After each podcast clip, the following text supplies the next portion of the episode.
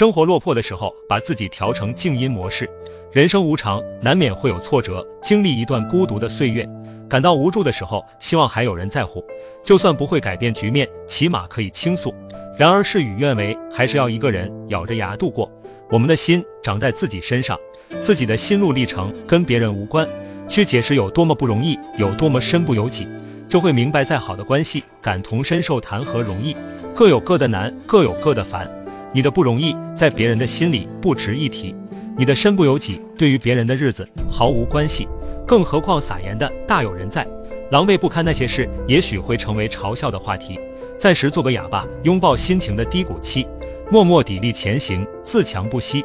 所谓的关系背后是价值和利益，不是朋友多了路好走，而是你的路走好了才会有朋友。